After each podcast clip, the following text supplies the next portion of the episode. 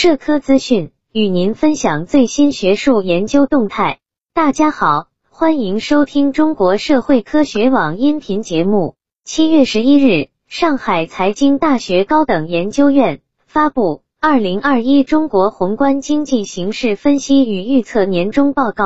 报告提出，二零二一年以来，我国经济反弹势头良好，宏观指标稳步复苏。消费潜力稳步释放，投资复合增速持续回升，劳动力市场持续回暖，进出口增速持续攀升，贸易顺差较二零二零年同期大幅上升，人民币汇率在合理区间内宽幅双向波动。预计二季度国内生产总值增速百分之八点六。上海财经大学高等研究院院长田国强表示，未来一个时期。我国要继续深化供给侧结构性改革，注重需求侧改革和管理，发挥超大规模市场优势和挖掘内部需求潜力，进一步全面扩大对外开放，深化高层次国际经济合作，为构建新发展格局营造良好的内外部环境。为此，田国强建议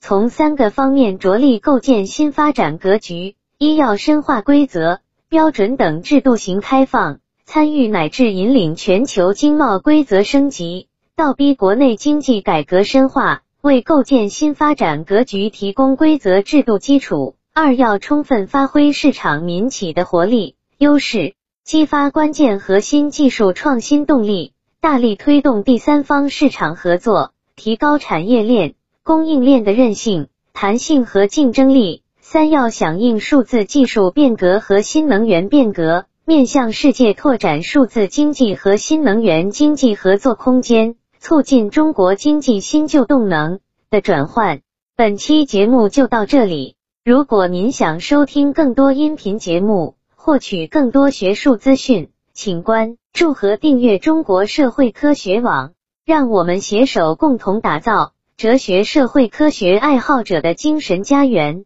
感谢您的收听，我们下期再见。